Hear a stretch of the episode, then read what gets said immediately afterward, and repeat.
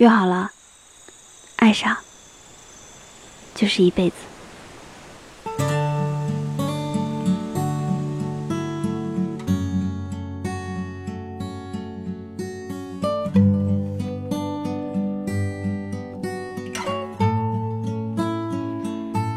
文字激动心灵，声音传递梦想。月光浮语网络电台和你一起聆听世界的声音，耳朵们，我是子路。又见面了。今天子路跟大家推荐一篇文章，是来自大小柯的《习惯了有你》。接下来就让我讲给你听。睡意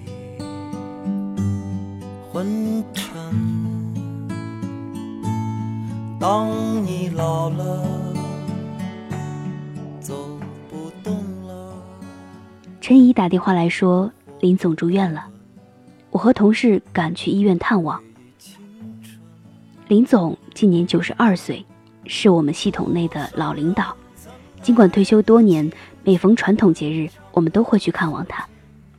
在重症病房见到林总，他躺在病床上插着鼻管，是脑出血。经过抢救后，暂时无生命危险，右边手脚暂时不能动弹，需要做康复治疗。迷糊中的林总见到我们。应该是还认得出来，很费劲地伸出左手来跟我们握手。虽然不能说话，看得出他面部有极力想表达的微笑。和陈怡寒暄了一会儿后，护工来喂药了。护工很熟练地把床摇起来，给林总胸前铺上毛巾，一手拿药，一手端着水杯，按顺序往林总嘴巴里送。林总紧闭着嘴巴，摇着头，任护工怎么哄都不肯吃药。这时，陈怡接过水和药，一边哄着，一边喂。林总此刻像个听话的孩子，让他张嘴就张嘴，让他多喝一口水就多喝一口水。麻利的喝完药后，又安然的睡着了。对于我们满脸的疑惑，陈阿姨解释说：“ 林总啊，每天都这样，只有感觉到我在身边，他才踏实，不吵不闹。”前几天我回家去拿换洗衣服，大半天他不吃不喝不打针不吃药，连医生给量血压都不行，越老越像个粘人的孩子。病床边上放着一个折叠床，八十八岁的陈怡每天二十四小时陪护在病房里，寸步不离。林总和陈怡是恩爱了一辈子的夫妻。陈怡是林总同学的妹妹，自从他们高中认识开始，顺理成章的恋爱、结婚、生子。退休后，儿孙都已成家，另立门户。他们住在清静的老宅里，请了一个住家保姆打理家务。两人不问世事，几乎天天宅在家里。林总看书练字，学电脑炒股；陈怡重操旧业，织毛衣、学十字绣。两人将各自的作品挂在墙上，互相点评。每天清晨和黄昏，两人手牵手外出散步，犹如一对闲逸的神仙眷侣。结婚六十周年纪念日，林总还拉着陈怡拍了一套婚纱艳照。他们的感情在平淡中相濡以沫了半个多世纪，逃得过如花美眷，也经得过似水流年。半个多月后，陈怡欢喜地打电话来说，林总基本康复，已出院回家。两个多月后，陈怡打来电话，声音哽咽，林总已离世。一阵难过涌上心头，感觉他就像指责相偶，非则成双的鸳鸯，失去了形影不离的伴侣。独留下形单影只的凄凉。很长一段时间，我都不忍心联系陈怡。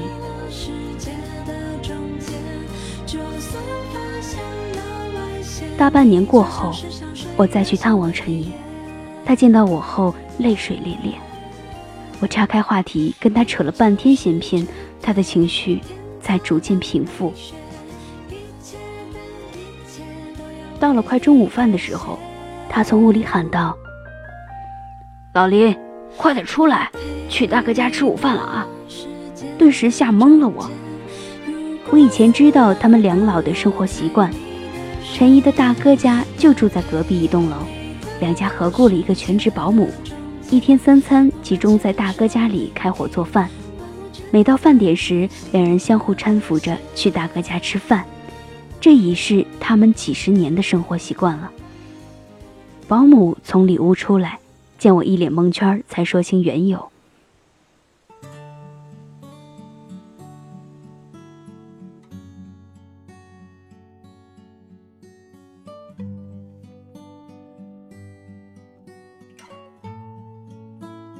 原来，林总去世后。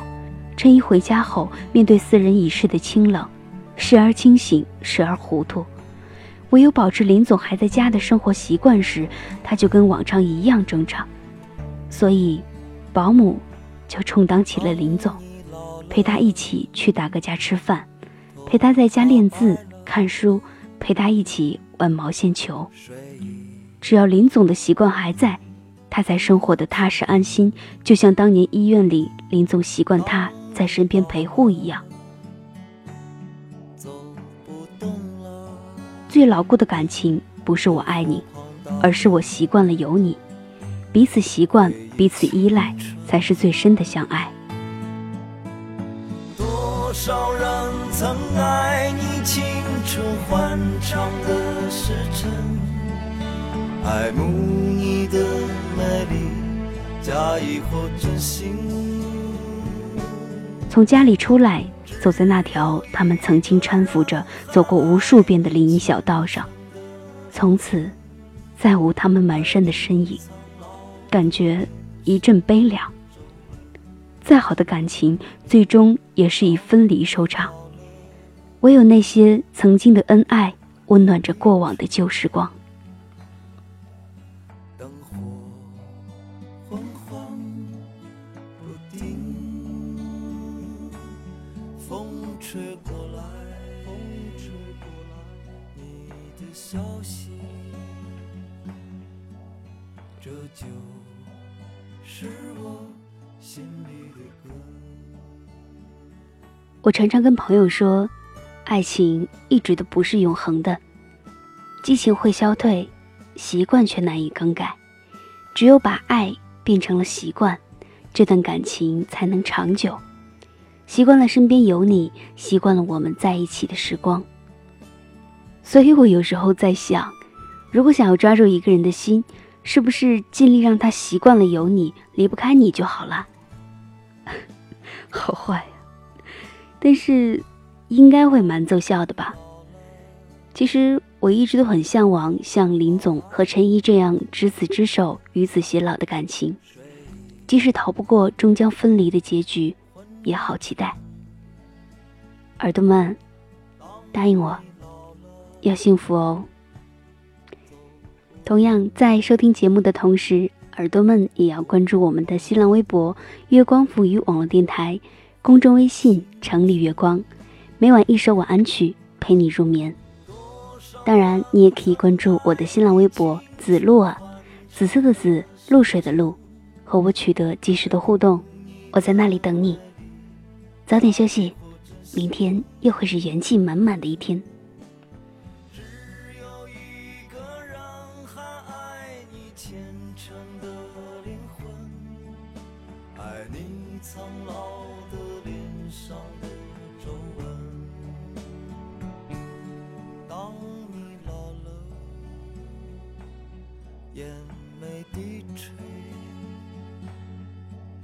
灯火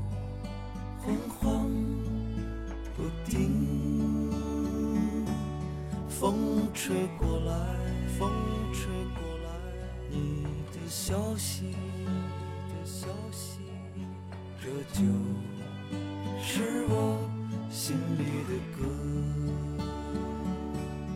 当我老了，我真希望。这首歌是唱给你的。